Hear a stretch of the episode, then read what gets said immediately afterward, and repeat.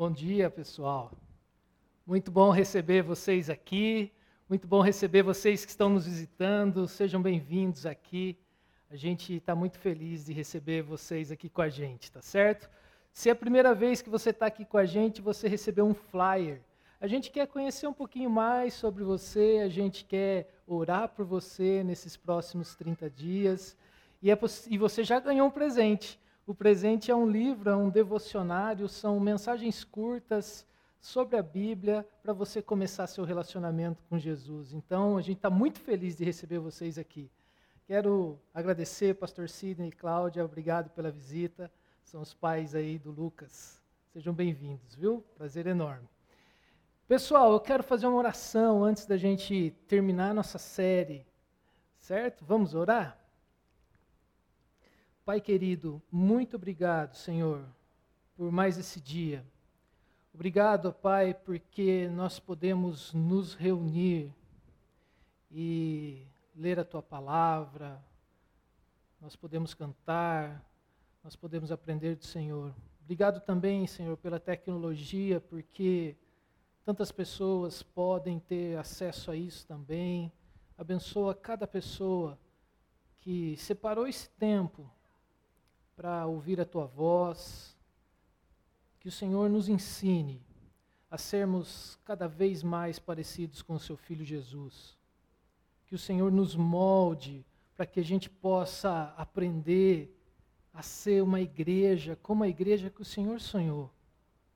Senhor, nos usa, nos capacita para que onde quer que a gente vá, a gente possa falar do teu amor, falar das mudanças que só o Senhor fez na nossa vida e pode fazer na vida de tantas outras pessoas. Nessa hora, Pai, eu quero pedir que o Senhor me use como um instrumento nas tuas mãos, ó Pai. Que tudo o que eu fale aqui seja de encontro com a tua palavra, que a tua vontade venha de encontro com as nossas vidas e pedimos, ó Pai, que nesses próximos minutos que nós vamos estudar a tua palavra. Que nada, Pai, nos atrapalhe, que nada tire a nossa atenção nesses momentos. Que o Senhor fale claramente ao nosso coração. Nós queremos ouvir a tua voz. Pedimos isso em nome de Jesus. Amém. Chegamos ao nosso último, a última reflexão dessa série nós passamos cinco, domingos, cinco domingos sonhando, refletindo sobre o papel da igreja local na vida de um discípulo de Jesus. E nós apresentamos aqui sonhos, nós compartilhamos aqui sonhos que nós temos com a nossa igreja. Nós queremos ser uma comunidade do amor e entender que o amor de Jesus é aquilo que nos une é aquilo que nós temos em comum. Nós também falamos aqui que nós somos pedras vivas e que é o próprio Senhor Jesus que está construindo essa comunidade. Nós somos pedras diferentes, nós temos formatos, tamanhos, pensamos de formas diferentes, mas mesmo assim, Deus quer usar a minha vida, quer usar a sua vida, quer usar a sua vida que está aí em casa, em qualquer lugar, para construir esse edifício. Por isso que o desafio nosso é aceitar que nós somos limitados, que nós somos pessoas imperfeitas, que nós somos pessoas que estão em obras. A igreja é um lugar de pessoas imperfeitas. Por isso que eu estou aqui, por isso que você está aí, por isso que você está ouvindo essa mensagem. E a igreja é o ajuntamento dos agraciados, aqueles que experimentaram a graça de Deus. E por isso que nós estamos aqui. E nós vamos lutar contra as nossas imperfeições. Dia a dia, nós precisamos reconhecer que nós lutamos com essas coisas que às vezes nos atrapalham, que nos limitam. Nós somos pessoas em obras, essa é a pura realidade. nós também conversamos aqui sobre as diversas pressões que nós sofremos no nosso dia a dia. E uma das pressões que tenta moldar os nossos valores é essa cultura do consumo. Eu e você somos afetados grandemente por essa pressão do consumo. Nós olhamos à nossa volta e nós, muitas vezes, olhamos para tudo como um grande balcão de prestação de serviços. E aí, algumas vezes, nós nos relacionamos com a igreja dessa forma. Nós queremos ter um bom lugar, o ar-condicionado na temperatura correta, uma boa música, uma conexão de internet boa, que não falhe aí em nenhum momento na hora que você está assistindo. A gente muitas vezes quer a melhor qualidade, mas a gente procura o menor preço. Por isso que a nossa comunidade, ela deve ser centrada em Deus. Não deve ser centrada nos meus gostos pessoais. Ela deve ser centrada em Deus. E na semana passada, nós falamos que a comunidade ela é formada pelos discípulos de Jesus. Eu e você, nós somos desafiados a termos uma nova perspectiva de vida. Eu e você, nós somos desafiados a sentar à mesa com pecadores, reconhecendo que eu e você somos mendigos e nós queremos apresentar para as outras pessoas aonde está o pão o pão da vida, que é Jesus. Eu e você, nós precisamos reconhecer que nós somos doentes, que nós precisamos do remédio, e o remédio é Jesus. Eu e você somos chamados a apresentar para esse mundo quem é o remédio, quem é o médico que pode curar. Mas nós sabemos que nem sempre nós encontramos em nossa igreja uma comunidade do amor. Às vezes a igreja perde o foco, ela se afasta de Deus e até é possível encontrar na comunidade pessoas que não são verdadeiros discípulos de Jesus. E isso tem levado muitas pessoas a se afastarem desse convívio comunitário. Tem levado pessoas a buscarem uma vida de autonomia, que elas não querem mais relacionamentos com a igreja. Nós vamos conversar hoje sobre uma outra razão que leva as pessoas não se comprometerem com uma igreja local. Isso geralmente acontece quando a igreja busca, na palavra de Deus, ser genuinamente uma igreja parecida com a igreja da Bíblia, parecida com a igreja lá dos primeiros cristãos, lá no primeiro século. Hoje eu quero conversar com vocês sobre a missão da igreja. A missão da igreja no mundo. Eu quero conversar com vocês sobre o propósito real que nós nos reunimos aqui domingo após domingo, que nós investimos em tecnologia para que você possa ter acesso. Nós queremos pensar aqui qual é a missão e qual é o real propósito da igreja. Para isso, eu trouxe aqui duas pessoas para nos ajudar a entender o que é igreja.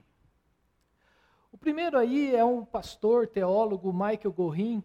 Ele diz que a igreja, ele fala isso lá no seu livro, muito legal, se você não leu ainda, é um livro que vale a pena você ler. É a Igreja Missional na Bíblia.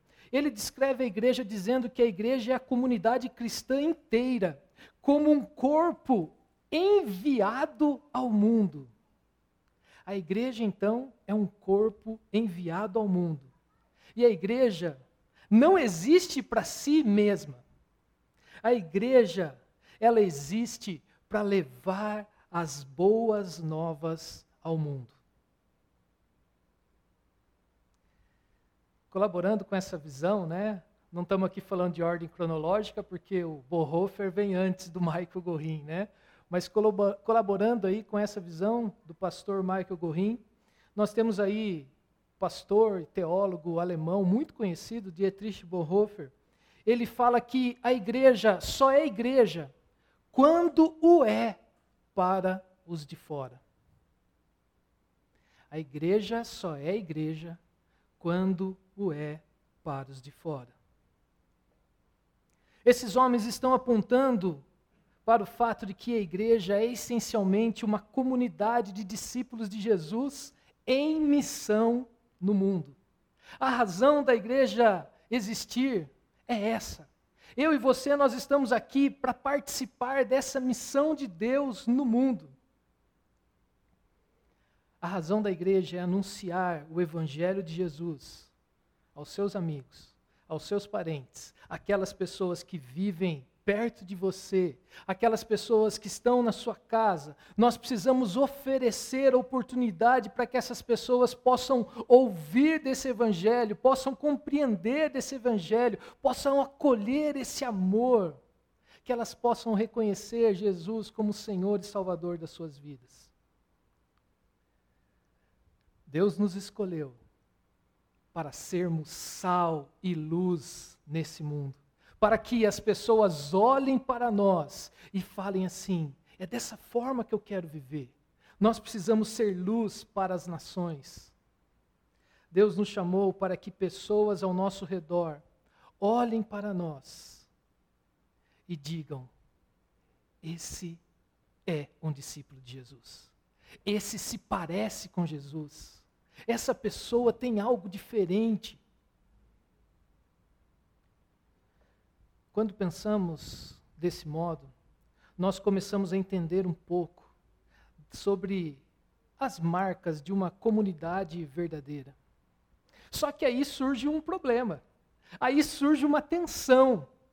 Na história, não foram poucas as vezes que, na, que nós já ouvimos, que nós já vimos acontecer, que pessoas, elas acolheram o Evangelho, elas escolheram servir a Jesus, mas elas se tornaram resistentes a usarem as suas vidas no propósito de envolver outras pessoas naquilo que Deus está fazendo aqui na terra. Com isso, gradativamente, a igreja vai se transformando numa associação. Uma associação religiosa que é dedicada a fazer tarefas para os seus associados para aquelas pessoas que participam daquela instituição. E aí surgem atividades de entretenimento, surgem atividades de enriquecimento cultural apenas para aqueles que são chamados membros. E as pessoas que não pertencem a esse grupo deixam de ser o alvo, deixa de ser o interesse da igreja. E muitas vezes as pessoas que não estão aqui junto com a gente, que não estão assistindo a nossa, o nosso encontro, elas começam a se tornar uma ameaça. Se chega alguém diferente na igreja, parece que todo mundo fica assustado, porque como assim vai chegar alguém diferente no nosso espaço? Isso é uma deformação. Isso não é a igreja apresentada pela Bíblia. Quando uma igreja, quando a liderança de uma igreja local, ela olha para aquele momento que está vivendo e tenta resgatar a razão de ser da igreja, tenta colocar a igreja na rota correta, tenta colocar a igreja dentro da missão de Deus. Geralmente o que acontece é um mal-estar. As pessoas começam a falar assim: como assim? Vocês estão cuidando mais dos que estão chegando do que da gente que está aqui. Como assim? Vocês não estão dando tanta atenção para nós e as nossas atividades. Vocês estão mais preocupados com as coisas que estão acontecendo lá fora do que aqui dentro. E muitas vezes, pessoas se levantam e saem da igreja. Eles olham para isso e não entendem. Eles se sentem pouco à vontade com essa chegada constante de pessoas na comunidade. Graças a Deus, aqui, você que está chegando agora, você possivelmente foi bem recebido. Nós estamos tentando receber bem as pessoas que nos visitam, porque nós não queremos viver essa deformidade. Mas eu quero convidar você para olhar para a Bíblia e ver aqui um exemplo bíblico dessa tensão. Isso não acontece apenas nos nossos dias, aconteceu lá na Bíblia, no começo, na igreja primitiva, lá no livro de Atos dos Apóstolos.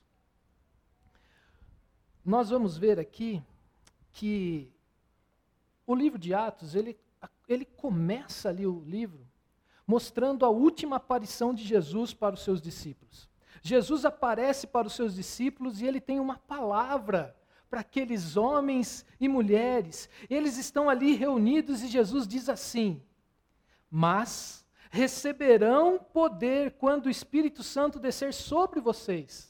E vocês serão minhas testemunhas, aqui em Jerusalém, em toda a Judéia, em toda a Samaria, até os confins da terra. Até aqui em Americana chegou essa palavra.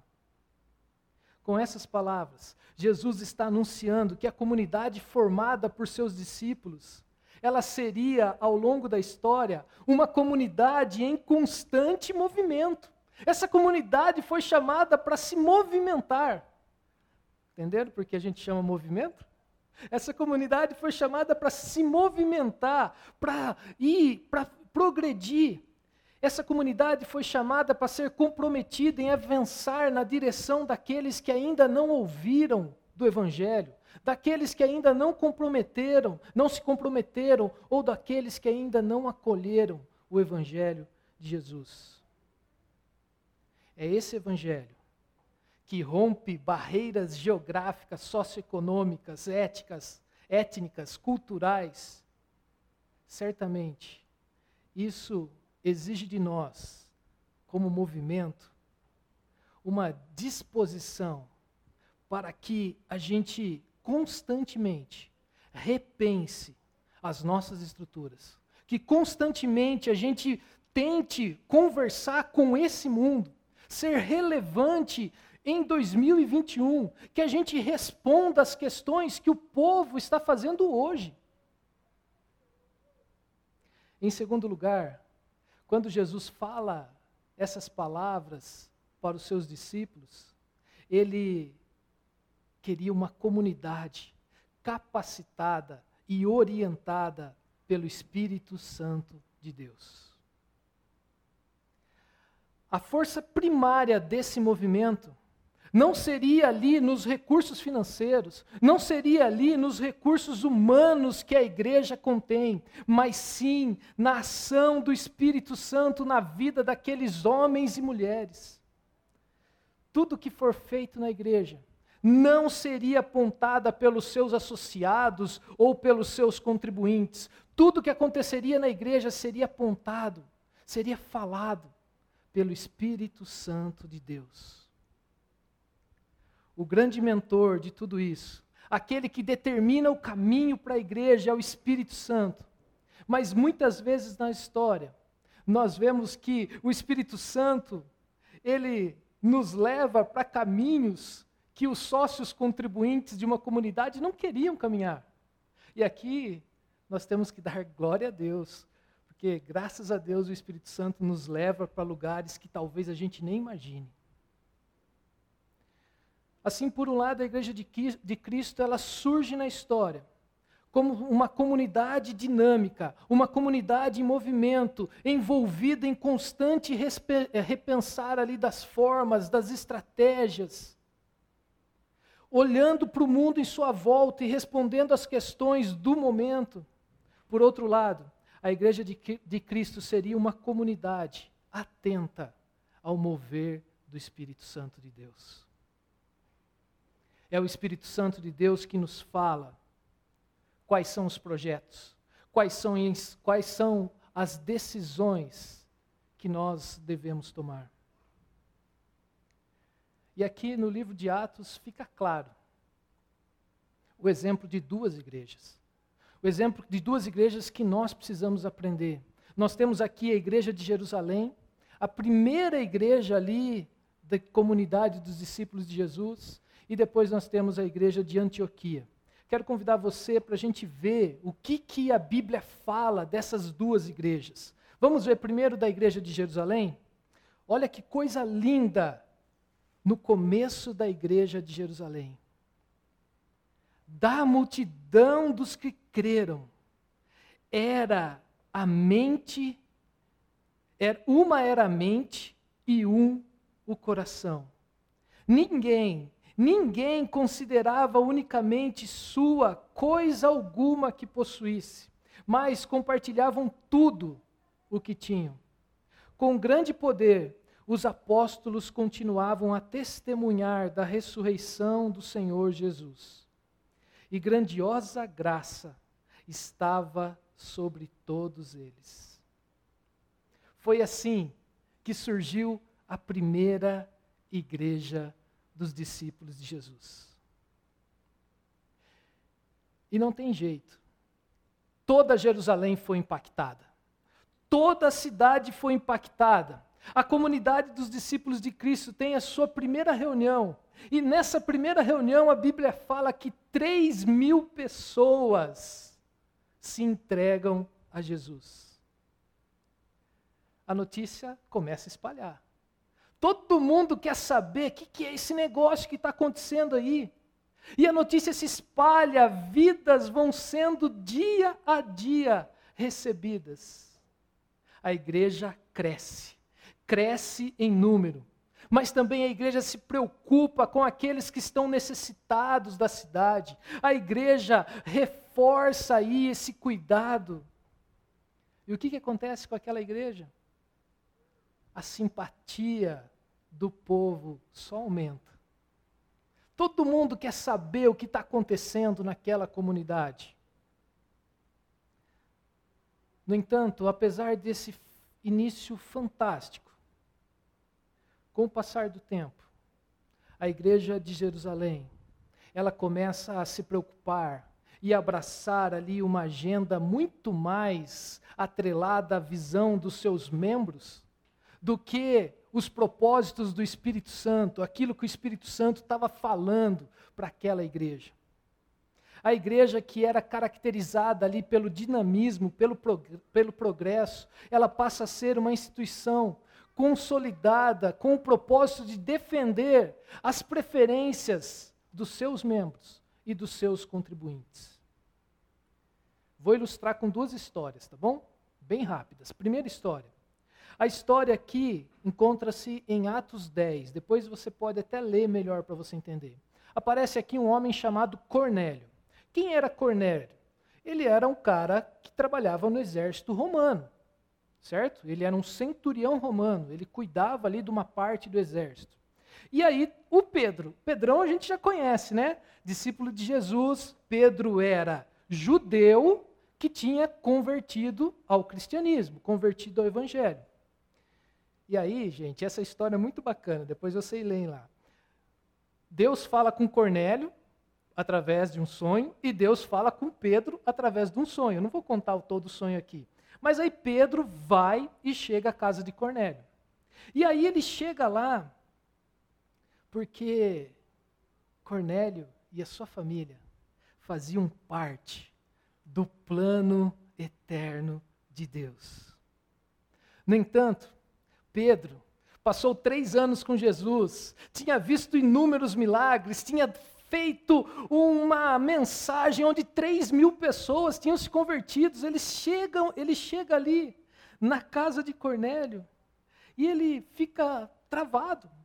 Ele tem ali uma grande barreira porque ele entendia que o evangelho de Jesus só deveria ser anunciado para os judeus, para o povo que Deus escolheu. E aquilo ali, Pedro entra em curto-circuito, dá um tilt ali no Pedro. Mas Pedro escuta a voz do Espírito e fala na casa de Cornélio, e as pessoas ali se entregam a Jesus. Logo depois que isso acontece, aí a gente chega na nossa segunda história, capítulo 11, a partir do versículo 19. Os líderes daquela igreja ficam sabendo que Pedro foi visitar alguém chamado impuro, alguém que não era do povo judeu. E eles estavam ali discutindo: como assim? O Pedro foi lá visitar esse cara.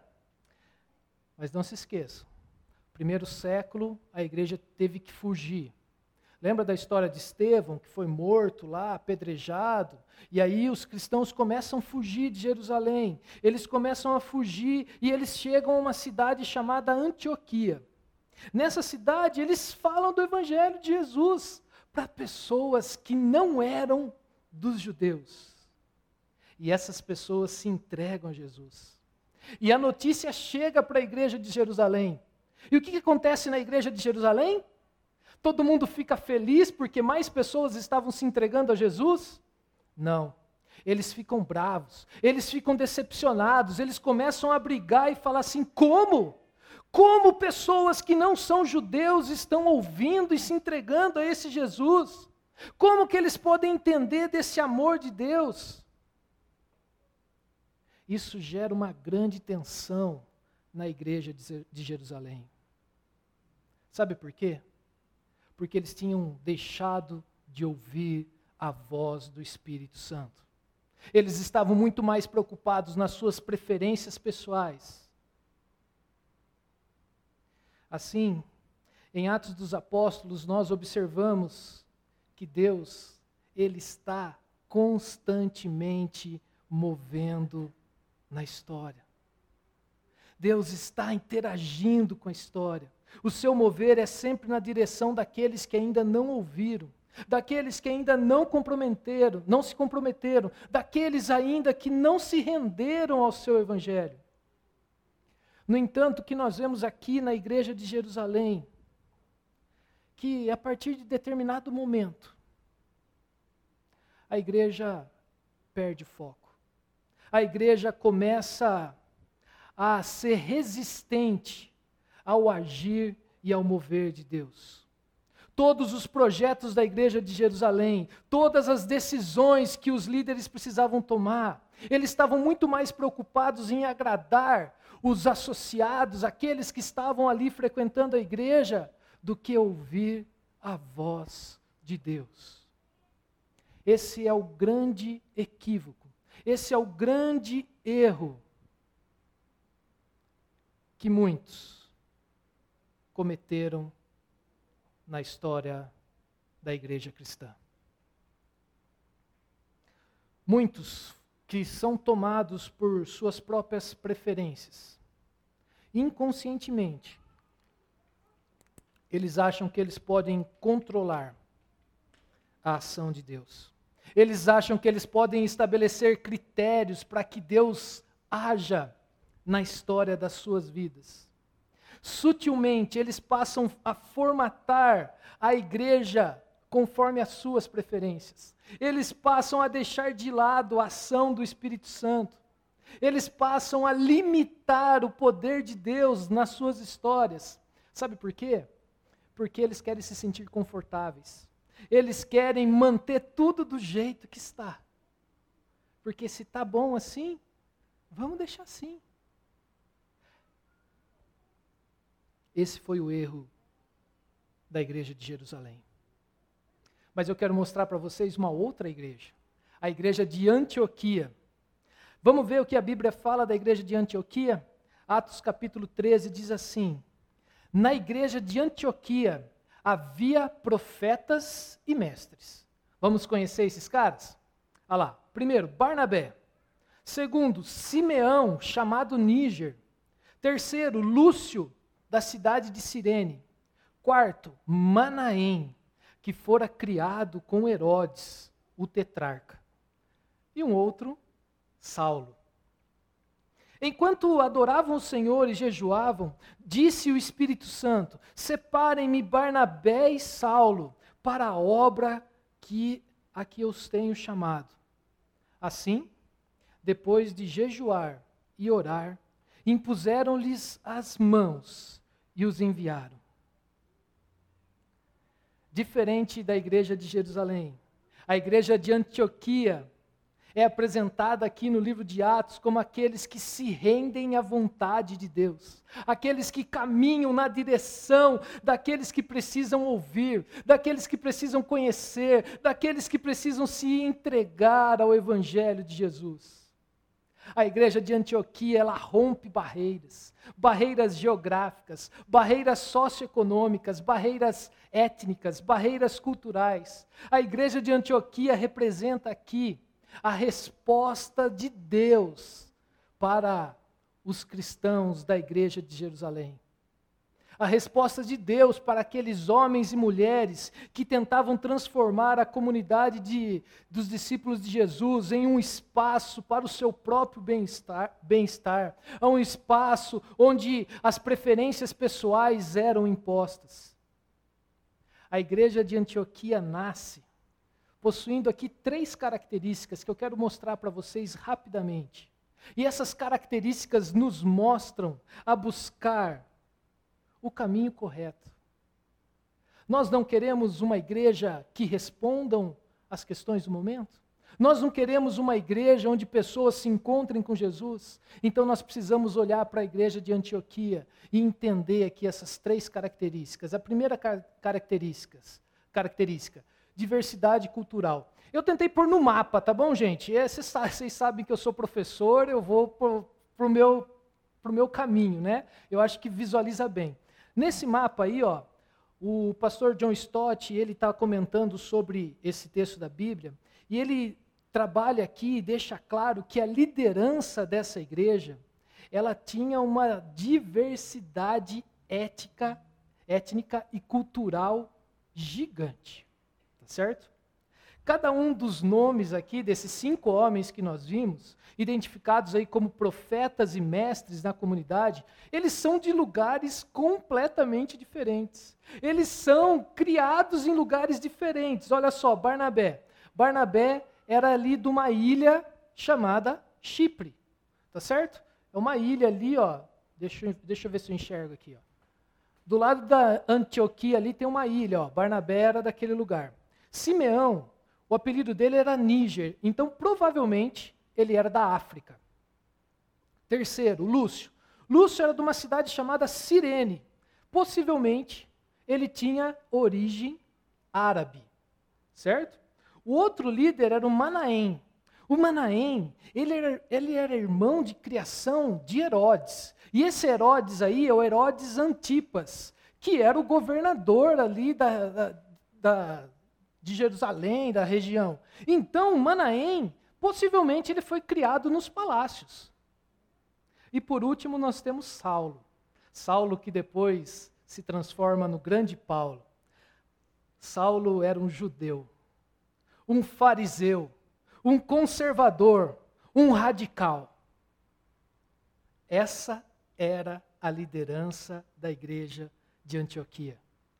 Vocês acreditam que esses caras conversavam e tinham opiniões iguais sobre todos os assuntos? É claro que não. Você acha que esses caras compravam roupas na mesma loja? Possivelmente não. Você acha que esses caras eles ouviam as mesmas músicas? Um gostava de pagode, o outro gostava de MPB, o outro gostava Acho que de funk ninguém gostava, não, né? Acho que não. Mas, cara, eles tinham estilos bem diferentes. Você acha que esses caras, eles votavam nos mesmos candidatos? Você acha que esses caras torciam para os mesmos times de futebol? É claro que não. Mas o impressionante é que a fé em Jesus foi o que os uniu. A fé em Jesus e o amor a Deus estava acima de todas as coisas. A fé em Jesus e o amor a Deus tornou possível a convivência de um para com o outro. A fé em Jesus e o amor a Deus pôde juntar esses homens diferentes e transformar esses homens em líderes e ouvirem juntos a voz do Espírito Santo. A segunda característica da igreja de Antioquia é que a igreja ela tinha unidade de propósito. Olha aqui que diz o versículo: enquanto adoravam o Senhor e jejuavam, disse o Espírito Santo. o que dava consistência ao relacionamento desse grupo tão diferente, tão diverso, não era os encontros, os simpósios que eles faziam ali para discutir qual era a melhor roupa que todo mundo tinha que usar, ou qual era o melhor candidato que eles deviam votar, ou que todo mundo a partir de hoje vai ter que torcer para um time que é verde, mesmo que não ganhou esse último campeonato aí. Mas está ganhando bem, né? Mas vamos voltar aqui. Não. Você pode continuar torcendo para o seu time, eu vou te amar do mesmo jeito a unidade entre os homens que formavam a liderança da igreja de Antioquia era nutrida e fortalecida porque constantemente eles estavam juntos, juntos adorando a Deus. E quando eles não estavam juntos, eles estavam individualmente dedicando tempo para ter relacionamento com Deus, para tempo para ouvir a voz de Deus. Enquanto a prática de adoração refere aqui, refere-se aqui a um evento comunitário que eles faziam todos juntos. Aqui nós vemos que o jejum e a prática do jejum é reconhecimento, opa, reconhecidamente uma prática individual, pessoal. É no contexto de adoração e dedicação constante que Deus passa a falar no coração dos líderes dessa igreja. E sabe qual é a conclusão que esses líderes, esse grupo chega? A conclusão que eles chegam é fruto do consenso gerado pela ação do Espírito Santo. E o que, que o Espírito Santo falou para eles? O Espírito Santo disse: separem, separem-me Barnabé e Saulo para a obra que os tenho chamado. Assim, depois de jejuarem, depois de jejuar e orar, impuseram-lhes as mãos e os enviaram. A terceira característica dessa igreja é que era uma igreja comprometida com a vontade de Deus. E aqui nós vemos bem diferente da igreja de Jerusalém. A igreja de Jerusalém tenta fazer as suas vontades, tenta ali fazer os seus propósitos, definir as suas metas. Já a igreja de Antioquia demonstra grande atenção ao mover de Deus. E ela está pronta para submeter a sua vontade aquilo que o Espírito Santo deixa claro para a sua liderança. Enquanto seus líderes se encontravam regularmente para adorar a Deus, eles se dedicavam pessoalmente em oração, em jejum. E sabe o que acontece? O Espírito Santo fala, o Espírito Santo sopra, o Espírito Santo estabelece isso para que a comunidade continue sendo agradável e confortável. Que ela escute a voz de Deus. Eles não estavam procurando ser uma igreja mais legal da Antioquia. Não, eles não estavam procurando ser um lugar confortável, um lugar bonito, um lugar gostoso. Não. Eles queriam ouvir a voz de Deus.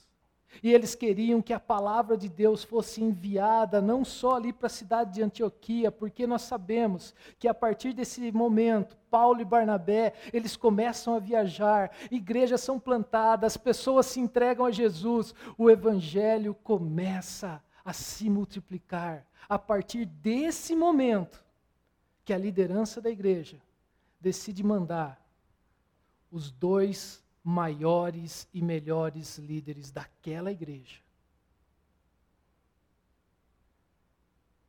Você já pensou nisso? Estava saindo da igreja dois dos maiores líderes da igreja. Mas foi assim que o Espírito Santo, o Espírito Santo de Deus falou. É aqui que mostra que essa igreja ela é comprometida ou era comprometida com a missão de Deus. Ela está sendo sensível ao mover do Espírito Santo. Ela está sendo submissa à sua orientação. E ela entra para a história como a igreja que recebe o poder de Deus para ser testemunha, rompendo barreiras geográficas, socioeconômicas étnicas e culturais. É a partir da igreja de Antioquia que o Evangelho de Jesus é espalhado para o mundo todo. E agora, nós precisamos pensar: quais são as nossas barreiras? Nós estamos aqui na Movimento, em Americana, 14 de fevereiro de 2021, passando por um momento que ninguém esperava passar. Mas quais são as barreiras que nós precisamos romper para anunciar o Evangelho para as pessoas do nosso trabalho, para anunciar o Evangelho para as pessoas que estudam com a gente, para anunciar o Evangelho para os nossos vizinhos, para os nossos parentes? Eu acredito que a primeira barreira é a barreira da imagem. Uma das grandes dificuldades que as pessoas têm é aquela lembrança da experiência que ela teve de um dia, quando era muito pequena, ou um dia que foi visitar uma igreja.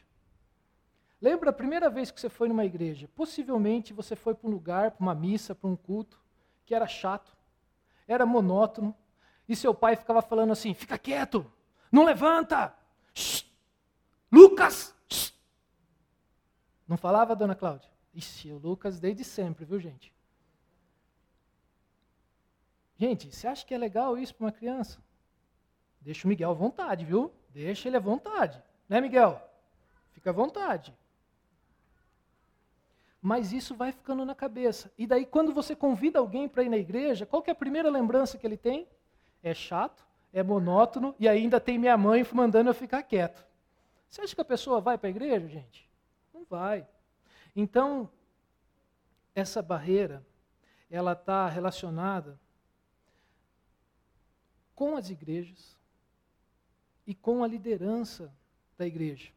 Porque, às vezes, tem esses problemas que a gente tem, mas se você assistir aí na televisão, nas mídias aí, você vai se decepcionar com a imagem que a igreja está passando para a gente.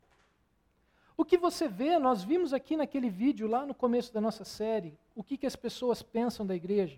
Que a igreja é um lugar onde a gente, as pessoas querem roubar as outras. A igreja é um lugar que sempre é a mesma coisa, chato pra caramba. A igreja é um lugar que fala coisas que eu não entendo. Eles falam lá, você vai entrar no santo do santo, não sei o quê, e bababá. as pessoas não entendem nada. Então, essas posturas vão afastando as pessoas da igreja. E além disso, gente, dificilmente o mês que você não vê um escândalo dentro de alguma igreja. E aí, isso vai desanimando as pessoas. A, a segunda barreira, e tem muito a ver com a primeira, é a barreira da subcultura. Parece que as igrejas, nessa tentativa de conversar com as pessoas, elas não se preocupam com quem está chegando novo na igreja. Existe ali um linguajar que faz parte daquele gueto. Existe ali uma forma de agir. Existe ali alguns algumas coisas que acontecem que geram uma estranheza naquele que está visitando a igreja. Às vezes o ambiente não é agradável. Existe ali uma linguagem que não é clara. As pessoas ficam assim: o que, que ele quis dizer com isso? Eu não entendi essa palavra aí. Quem é esse tal de Saulo aí?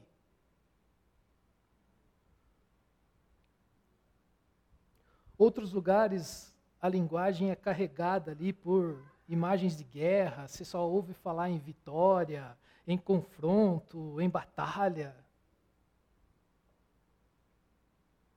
Isso gera estranheza. E as pessoas por mais que sejam amigos de vocês, ela pergunta: mas lá na sua igreja grita muito? Lá na sua igreja fica todo mundo falando ao mesmo tempo? O que elas veem é que a cultura da igreja é separada do mundo. Cria-se uma subcultura onde não tem nada a ver com a minha vida do dia a dia. Se você quer entender isso, você você tem que colocar no lugar da pessoa que está visitando a nossa comunidade. Nós não queremos que a barreira dessa chamada subcultura afaste você do nosso meio. E a terceira barreira é a barreira do Evangelho. O Evangelho de Deus por si só já cria algumas barreiras. Por exemplo, imagina você dizer para o seu amigo lá, que é um empresário bem sucedido, que tem muita grana, tem uma empresa boa, está dando tudo certo para ele. Você vai falar para ele assim, cara, por mais poderoso que você seja, por mais dinheiro que você tenha, você não tem nada que você possa fazer para mudar a sua situação diante de Deus. O cara vai falar assim: não, claro que tem. Quanto que é? Quem que você quer que eu mande falar lá? Ou você que tem um amigo com diversos estudos aí, mestrado, doutorado, pós-doc, tenta falar para essa pessoa que passou a vida toda estudando, que desde o nascimento dela, ela está desconectada de Deus. Com certeza isso vai soar como uma ofensa. Então, diga para alguém que ela é má. Ela é essencialmente má. E que a única solução para a vida dela é aceitar a graça acertar a graça de ser restaurada. E isso só pode acontecer porque Deus se movimentou na direção dela, usando a sua vida como um instrumento de Deus. Geralmente, quando as pessoas escutam desse evangelho, elas se sentem ofendidas com isso. Elas não ficam confortáveis diante da graça do nosso Pai eterno. Sabe por quê? Nós estamos acostumados a procurar um caminho através do qual a gente possa dar conta das nossas dívidas, que a gente possa resolver os nossos problemas. Porque quando a gente resolve os nossos problemas, a gente pode desfrutar da eternidade e falar assim: ó, não devo nada para ninguém, consegui porque eu sou bom, eu sou forte. E tem outra.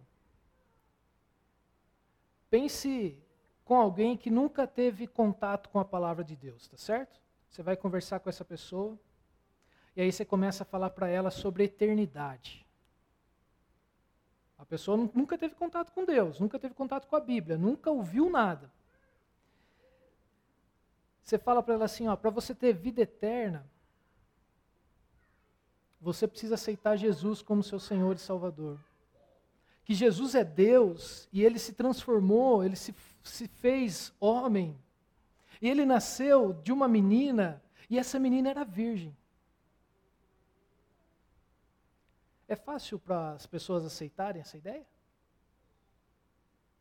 E ele viveu aqui na terra 33 anos. E sabe o que aconteceu com ele? Ele foi morto numa cruz, no meio de dois ladrões a pessoa fala assim: ah, está de brincadeira. Mas se ele era Deus, como assim ele foi morto? E pior, ou melhor, né, para nós, ele ficou enterrado três dias e depois ele ressuscitou, está vivo. O Evangelho possui barreiras que só o Espírito Santo de Deus pode superá-las. Por mais que você fale, se não tiver o toque do Espírito, as pessoas não serão convencidas. Para as pessoas entenderem, se entregarem, confiarem nessa história, precisa o agir do Espírito Santo de Deus. Nesse caso, não tem nada que eu e você possamos fazer. É só o Espírito Santo. É Ele quem ilumina a mente das pessoas. É Ele que passa a tocar na vida das pessoas para que essas pessoas possam compreender essas verdades espirituais. É o Espírito Santo de Deus que abre o, os corações para que as pessoas acolham essa verdade e mudem as suas vidas. Quarta e última barreira. Uma outra barreira bem difícil especialmente nos dias que a gente tem vivido. A barreira do compromisso total.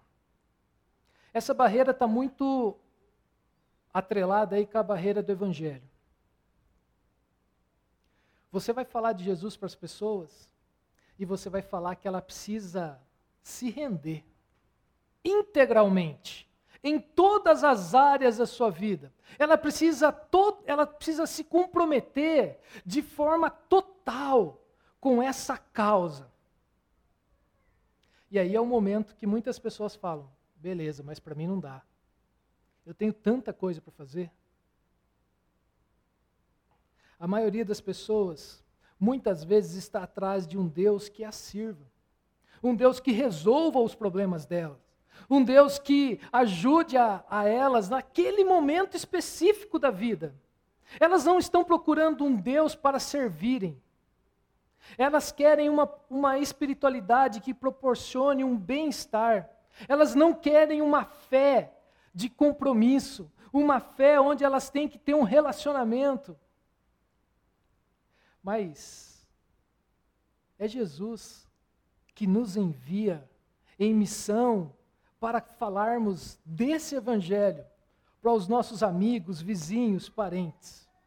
Mas eu quero trazer aqui algumas afirmações de Jesus que não nos ajudam muito. Olha só que Jesus disse certa vez: Se alguém quiser acompanhar-me, acompanhar-me, negue-se a si mesmo, tome diariamente a sua cruz e siga-me, pois quem quiser salvar a sua vida, não tem jeito, vai perder. Mas quem quiser perder a sua vida por minha causa, este a salvará. Jesus disse também assim, ó: ninguém que põe a mão no arado e olha para trás é apto para o reino de Deus. Essa é uma outra barreira que só o Espírito Santo de Deus pode nos convencer pode convencer os nossos amigos, os nossos parentes, os nossos vizinhos. É só o Espírito Santo de Deus que fala para nós que vale a pena continuar nesse caminho. É só o Espírito Santo de Deus que enche o nosso coração, que enche as nossas forças, porque eu e você não temos nada para fazer contra essas duas barreiras finais, a terceira e a quarta. Essa responsabilidade do Espírito Santo de Deus. Mas o que, que nós podemos fazer como igreja? Nós podemos anunciar o Evangelho com fidelidade. Nós precisamos olhar para a barreira da imagem, nós precisamos olhar para a barreira da subcultura e assumir a nossa responsabilidade para que a nossa igreja não crie barreiras para comunicar o Evangelho de Jesus. É nossa tarefa zelar para que a nossa imagem, a imagem da nossa igreja, não seja uma barreira para o Evangelho. É nossa tarefa zelar para que os nossos encontros tenham a ver com a vida das pessoas que estão desconectadas de Deus. Para a gente refletir e praticar. E aí a gente está encerrando essa série. A gente está pensando o que, que nos une. E eu quero perguntar para você: você realmente quer ser igreja? Você tem consciência que, se você quer mesmo ser igreja, se você quer fazer parte de uma igreja dinâmica, uma igreja que está em constante movimento, uma igreja que está preocupada a conversar, a dialogar com as pessoas que ainda não conhecem a Jesus, é isso que você quer?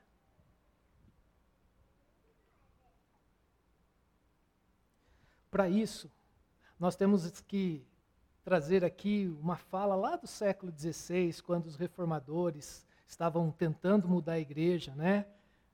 Tem que trazer aqui, igreja reformada, sempre reformando.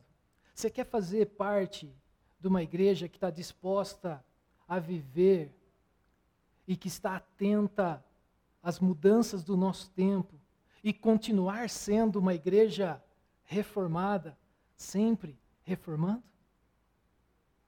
Porque é essa igreja que nós sonhamos. É essa igreja que nós estamos buscando. É essa igreja que nós, como liderança, estamos orando diariamente. É essa igreja que nós estamos querendo e por isso nós, juntos, mas também separados, estamos orando para que Deus nos dê a direção. E nós queremos convidar você a sonhar com a gente. Ore por isso. Não quer dizer que nós acertamos em tudo, não quer dizer que nós somos os melhores, mas nós queremos ouvir a voz do Espírito Santo de Deus. E aí nós entramos no segundo item. Nós desejamos ser capacitados e orientados pelo Espírito Santo. E você? Você quer ser capacitado e orientado pelo Espírito Santo? Só que muitas vezes nós precisamos abrir mão do nosso conforto. Nós precisamos abrir mão das nossas preferências. Nós precisamos nos render à voz do Espírito Santo. Você está disposto mesmo a declinar das suas preferências para experimentar a plenitude do que significa ser conduzido pelo Espírito Santo? Para isso você tem que achar momentos para você ouvir a voz de Deus. Você tem que achar um momento no seu dia para você ficar sós com Deus, para você ler a palavra de Deus, porque assim Deus vai falar ao seu coração. Assim você vai ouvir a voz do Espírito. E por último, essa é uma pergunta que nós, como liderança, estamos fazendo para nós. Nós queremos ser uma comunidade que rompe barreiras.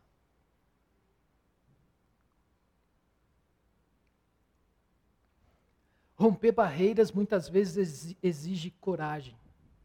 Muitas vezes exige de nós tempo para investir com relacionamento com Deus, porque é assim que o Espírito Santo de Deus vai falar ao nosso coração. nós estamos mesmo dispostos a renunciar às nossas manias, os nossos trejeitos, e anunciar esse evangelho simples, puro, para as pessoas que estão ao nosso redor? Nós aqui da Movimento, nós temos uma missão. Nós sabemos que nós somos chamados por Deus para ser, ser luz aqui, na cidade de Americana, na nossa região. Nós somos chamados por Deus para compartilhar o jeito de viver de Jesus com as pessoas do nosso trabalho, do nosso estudo, dos nossos vizinhos, do nosso bairro, até das nossas casas. O convite que eu faço para você é: ouça o Espírito e seja um instrumento de Deus para falar desse Evangelho para as outras pessoas. Esse é o sonho da nossa comunidade. Esse é o que move o nosso coração como movimento. E eu convido você, você que está aí em casa, ore por isso, para que Deus fale ao meu coração, ao coração dos demais pastores, quais são as decisões que nós temos que tomar, qual é o caminho que Deus quer para a nossa comunidade. Que Deus nos abençoe. Amém. Vamos orar? Pai, muito obrigado, Senhor, pela tua palavra. Senhor, nós queremos participar daquilo que o Senhor está fazendo em nosso mundo hoje. Para isso, muitas vezes, nós temos que abrir mão de coisas que nós achamos que devem ser feitas que o teu Espírito fale ao nosso coração, para que a gente nunca perca o foco. O nosso compromisso é com o Senhor. Por isso nós clamamos a Ti, ó Pai. Fala ao nosso coração. Nós queremos ser uma igreja em movimento, uma igreja que fala do Senhor para as pessoas, mas em primeiro lugar, para isso nós precisamos ouvir a tua voz. Fala conosco. Fala conosco através das mensagens, fala conosco através das músicas, fala conosco através da tua palavra, fala conosco da forma que o Senhor quiser.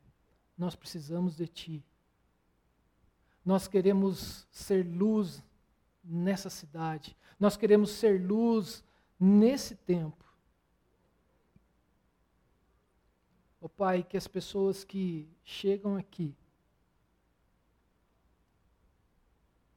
essas barreiras que dependem de nós, não existam. Nós pedimos que o Senhor nos ajude a tirá-las, ó Pai. Que a única barreira aqui seja do teu evangelho. Mas nós sabemos que o teu espírito pode quebrar essas barreiras.